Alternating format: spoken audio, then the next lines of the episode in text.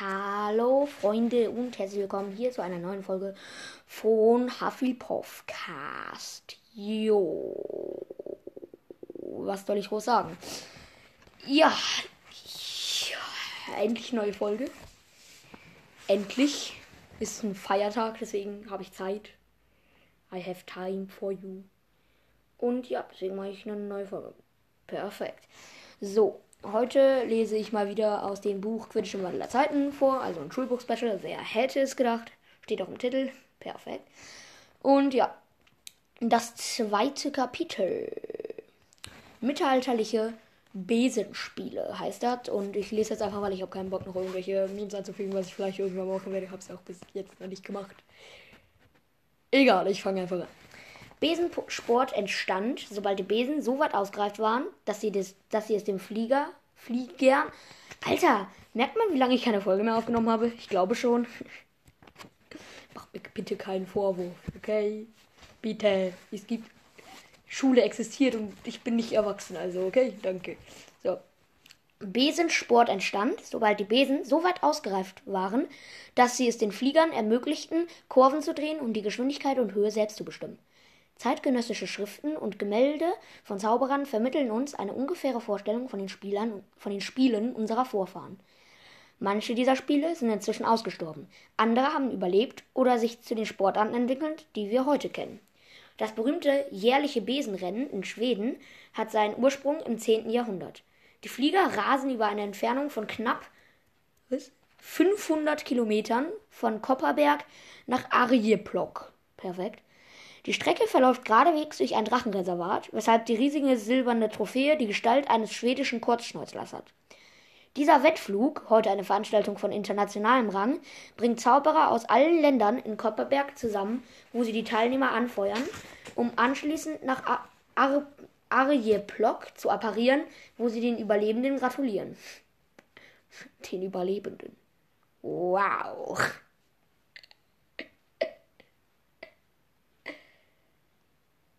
So, wo war ich? Wo bin ich? Wo bin ich? Wo bin ich? Ich weiß nicht mehr, wo ich bin. Ich habe es jetzt wieder gefunden. Sorry, Leute. So, warte. Das berühmte Gemälde Günther der Gewalttätige ist der Gewinner. Elfter. Was? Nee. Wie spricht man diese Zahl aus? Ich sage einfach 1105. Der berühmte, das berühmte Gemälde Günther der Gewalttätigte. Gewalttätigte. Alter, was laber ich hier für eine Scheiße? Das berühmte Gemälde Günther der Gewalttätige ist der Gewinner 1105. Zeigt das alte deutsche Spiel Stichstock. Auf einer sieben Meter hohen Stange wurde eine aufgeblasene Drachen. Ernsthaft? Eine Drachenblase. Äh wurde eine aufgeblasene Drachenblase befestigt. Ein Spieler auf einem Besen hat die Aufgabe, diese Blase zu schützen. Der Blasenwächter, Mann oder Frau, hat ein Seil um die Taille geschlungen, das an der Stange befestigt war, und konnte sich daher nicht weiter als gut drei Meter von ihr entfernen. Die anderen Spieler flogen dann ab, abwechselnd auf die Blase zu und versuchten sie mit dem eigens dafür geschärften Ende ihres Besens zu durchstechen. Der Blasenwächter durfte seinen Zauberstab benutzen, um die Angriffe abzuwehren. Das Spiel war zu Ende, sobald die Blase tatsächlich durchstochen war oder es der Blasenwächter geschafft hatte, alle Gegner aus dem Spiel zu hexen. Sofern es zwischenzeitlich nicht vor sofern er zwischenzeitlich ich kann kein Deutsch mehr. Sofern er zwischenzeitlich das finde ich schon ich finde schon wieder nicht mehr die Stelle. So, ähm ich habe es jetzt wieder gefunden. Sofern er zwischenzeitlich nicht vor Erschöpfung zusammengebrochen war. Stichstock starb im 14. Jahrhundert aus. In Irland erblühte das Spiel Eingingain und wurde in manch einer irischen Ballade besungen. Der legendäre Zauberer Fingal der Furchtlose soll angeblich ein, Einge ein Eingingain Champion gewesen sein. Hier nahmen die Spieler abwechselnd den Dom oder Ball, Übrigens die Gallenblase einer, Zie einer Ziege. Alter, warum. Warum schneiden die allen Tieren die Eier ab? warum immer Blasen? Super. und rasten durch brennende Fässer hindurch, die auf Stelzen hintereinander hoch in, die Luft hoch in der Luft angebracht waren. Der Dom musste durch das letzte Fass geworfen werden. Nicht, das wäre ein Komma, sondern musste durch das letzte Fass geworfen werden. Sieger war der Spieler, der dies am schnellsten gelang, ohne unterwegs in Flammen aufzugehen. Schottland war die Wiege des wohl gefährlichsten aller Besenspiele, Creatoxnia. Das Spiel wird in einem tragisch, tragischen gälischen Gedicht aus dem 11. Jahrhundert erwähnt, dessen erster Vers in der Übersetzung wie folgt lautet. Die Spieler kamen zusammen, zwölf stattliche, mutige Männer, sie banden sich den Kessel um, zum Fliegen bereit. Beim Klang des Horns stiegen sie rasch in die Lüfte, doch, doch zehn von ihnen waren dem Tode geweiht. Ja, das klingt ja mal wieder sehr toll. Jeder Krinschnan, ich kann das nicht aussprechen, Kreatorzian, Spieler schnallte sich einen Kessel auf den Kopf. Beim Klang eines Horns oder einer Trommel begann sie, begann, begannen bis zu 100 verzauberte Steine und Felsbrocken, die zunächst gut 30 Meter hoch in der Luft geschwebt hatten, zu Boden zu fallen. Die Spieler flogen blitzschnell umher und versuchten möglichst viele Steine mit ihren Kesseln aufzufangen. Bei zahlreichen schottischen Zauberern galt dies als äußerster Beweis von Männlichkeit und Mut. Und Kertschurtschnan erfreute sich im Mittelalter, ungeachtet des von diesem Spiel verlangten hohen Blutzolls, beträchtlicher Beliebtheit. Im Jahr 1762 schließlich wurde es verboten und obwohl sich Magnus Beulenkopf MacDonald in den 60er Jahren des 20. Jahrhunderts 20.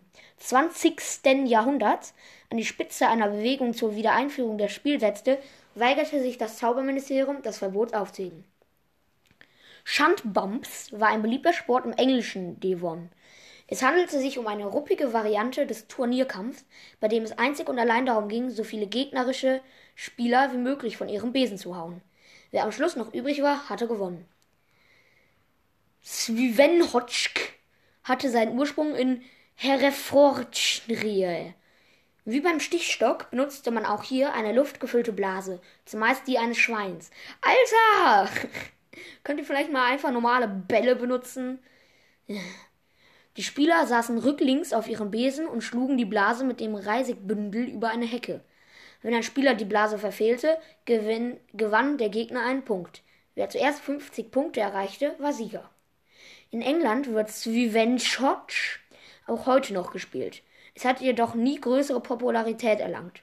Schundbums hat, hat der ganze Bums ist nur der ganze Bums ist nur Schund. Schundbums hat lediglich als Kinderspiel überlebt. Warte. Schandbums ist das Spiel, wo man sich gegenseitig in die Fresse haut, soll heißen vom Besen haut. Hat lediglich als Kinderspiel überlebt. Hilfe? Naja. Auf Querditch-Marsch jedoch war ein Spiel erfunden worden, das eines Tages zum beliebtesten in der Zaubererwelt werden sollte. So Leute, übrigens, weil ich in letzter Zeit so wenig, ja, was heißt in letzter Zeit? Seit über einem Monat, perfekt, fast nie eine Folge rausgebracht habe, mache ich jetzt ganz viele äh, Dings. Soll heißen, ich mache jetzt noch das dritte und das vierte Kapitel. Soll heißen, vielleicht kommen wir sogar auf die 30 Minuten. Freut euch. Oder nicht. Mir relativ egal. Ich meine jetzt eine Folge. So. Drittes Kapitel. Das Spiel von Quidditch Marsch. Unser Wissen über die rauen Anfänge des Quidditch verdanken wir den Aufzeichnungen der Hexe Gertie Cadell, die im 11. Jahrhundert am Rande von Quidditch Marsch lebte. Zum Glück für uns führte sie ein Tagebuch, das heute im Londoner Quidditch Museum zu besichtigen ist. Die folgenden Auszüge wurden aus dem stark fehlerhaften Angelsächsisch des Originals übersetzt.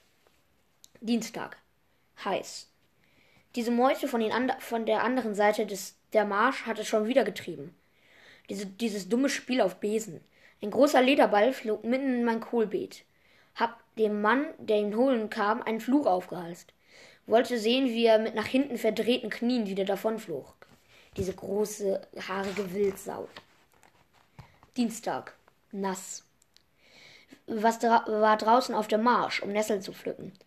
Die Besentrottel waren schon wieder am Spielen. Versteckte mich hinter einem hinter einem Stein und sah ihnen eine Weile zu. Sie haben einen neuen Ball. Den werfen sie sich gegenseitig zu und dann in die Bäume zu beiden Seiten der Marsch, wo er sich in den Ästen verfangen soll. Sinnloser Unfug. Dienstag. Windig. Gwenok. Gwenok kam auf die Idee, einen, einen, einen Nesseltee vorbereiten, vorbei. Nochmal. Dienstag. Windig. Gwenok kam auf einen Nesseltee vorbei. Dann meinte, meinte sie, ob ich nicht mit nach draußen kommen wollte. Das, da da wäre was ganz Aufregendes zu sehen. Da stand ich nun und sah diesen Hohlköpfen zu, wie sie auf dieser Marsch spielten. Dieser große schottische Zauberer, was? Dieser große schottische Zauberer von oben auf dem Hügel war auch dabei. Jetzt lassen sie auch noch zwei schwere Steine durch die Gegend fliegen, die, von dem Besen, die sie von dem Besen hauen sollen. Ist leider nicht passiert, während ich zusah. Gwennock meinte, sie würde jetzt, sie würde selbst öfter spielen. Ging angewidert nach Hause. Diese Tagebucheintragung sagt uns viel mehr, als Gertie Kettle geahnt haben konnte. Ganz abgesehen von dem Umstand, dass sie nur unter dem Namen eines einzigen Wochentags kannte. Zunächst also war der Ball, der, der in ihrem lande, landete, aus Leder, wie der moderne Quaffel. Die luftgefüllte Blase, die in anderen Besenspielen dieser Zeit benutzt wurde, war natürlich kaum mit Genauigkeit zu werfen, besonders bei windigem Wetter. Zweitens offenbarte uns Gerti, dass die Männer den Quaffel in die Bäume zu den beiden Seiten der Marsch warfen, wo er sich verfangen sollte. Offenbar eine frühere Form des Tore-Schießens. Drittens gewährte sie uns einen, einen kurzen Einblick, nee, einen kurzen Blick auf die Vorläufer der Klatscher. Höchst interessant ist, dass ein großer schottischer Zauberer dabei war. War er vielleicht ein Kreatorschnjan-Spieler? War es seine Idee, die schweren, die schweren Steine zu verhexen, da man, damit sie auf gefährliche Weise kreuz und quer über das Spielfeld schossen, wie die Felsbocken im Spiel aus seiner Heimat? Mich stört es, dieses Buch ist die ganze Zeit so. Es hat halt so eine Hülle, wie man vielleicht sehen konnte auf den Bildern. Und es ist die ganze Zeit total unordentlich. Mich stört das total. So, naja, ich habe es jetzt wieder gerichtet. Sorry, weil ich, nicht, weil ich die ganze Zeit mich selber unterbreche. Naja. So. Ähm, da. Erst ein Jahrhundert später finden wir erneut einen Hinweis auf den Sport von Quidditch Marsch, als der Zauberer Godwin Knien die Feder zur Hand nahm und an seinen norwegisch, norwegischen Vetter Olaf schrieb. Knien lebte in Yorkshire, ein Beleg dafür, wie schnell sich der von Gertie Kettle erstmals beschriebene Sport in ganz Britannien ausgebreitet hatte. Kniens Brief wird im Archiv des norwegischen Zaubereiministeriums verwahrt. Lieber Olaf, wie geht es dir? Mir selbst geht es gut, doch Gunhilda hat einen Anflug von Drachenblattern. Letzten Samstagabend genossen wir eine schwungvolle Partie Quidditch, mit KW übrigens geschrieben, obwohl die arme Gunhilda als Fängerin ausfiel und wir statt ihr Radulf, den Schmied, nehmen mussten. Die Mannschaft aus, die Mannschaft aus Lickley spielt gut, konnte uns aber nicht das Wasser reichen. Hatten wir doch den ganzen Monat eifrig trainiert und trafen 42 Mal. Radulf bekam einen Blodder an den Kopf, weil der gute Ugger nicht schnell genug mit dem Knüppel war. Mit den neuen Zielfässern machten wir gute Erfahrungen. Drei Fässer auf Stelzen zu beiden Seiten. Ona, die Schankwirtin, hat sie uns geschenkt. Sie hat uns auch die ganze Nacht mit Matt freigehalten, frei weil wir gewonnen haben. Gunhilda war ein wenig verärgert, weil ich so spät nach Haus kam. Ich musste vor ein paar tückischen Flü Flüchen raus, Reis ausnehmen. Doch inzwischen habe ich meine Finger wieder. Hat die seine Finger weggezaubert? Hilfe! Diesen Brief schicke ich mit meiner besten Eule. Ich hoffe, sie schafft es. Dein Vetter Godwin. So. Wir sehen, wie weit, ich, wie weit sich das Spiel im Laufe eines Jahrhunderts entwickelt hatte. Godwins Gattin soll ein, soll, sollte eigentlich Fänger spielen. Vermutlich der alte Ausdruck für Jäger. Der Blodder, zweifellos der altenglische Begriff für Klatscher, der Radulf den Schmied traf, sollte von Uga abgewehrt werden, der offenbar den Treiber spielte, da er ja einen Knüppel trug. Nicht mehr Bäume dienen jetzt als Tore, sondern Fässer auf Stelzen. Noch fehlten jedoch ein wichtiges Element des Spiels, der goldene Schnatz. Erst Mitte des 13. Jahrhunderts kam der vierte Quidditch-Ball hinzu. Und dies auf recht merkwürdige Art und Weise. Viertes Kapitel. Wie der goldene Schnatz zum Quidditch kam. Das ist jetzt das letzte Kapitel, also für die Folge. Okay, gut. Ab dem frühen 12. Jahrhundert war die Schnatzerjagd bei vielen Hexen und Zauberern ein beliebter Zeitvertreib. Heute sind die goldenen Schnatzer, siehe Abbild B, das werde ich euch als Titelbild auch noch dazu machen, eine geschützte Art, doch zur damaligen Zeit waren sie in Nordeuropa weit verbreitet. Weil sie jedoch geschickt verstecken, verstecken, was? Weil sie sich jedoch geschickt verstecken und sehr schnell fliegen konnten, waren die Muggel kaum in der Lage, sie aufzuspüren. Der Schnatzer ist ein winziges Wesen, verblüffend flink in der Luft und sehr geschickt, wenn es darum geht, seinen natürlichen Feinden auszuweichen. All dies mehrte nur noch das Ansehen der Zauberer, die einen Schnatzer fingen. Das Quidditch-Museum bewahrt einen Gobelin aus dem 12. Jahrhundert, der eine Gruppe von Zauberern zeigt, die gerade aufbricht, um einen Schnatzer zu fangen.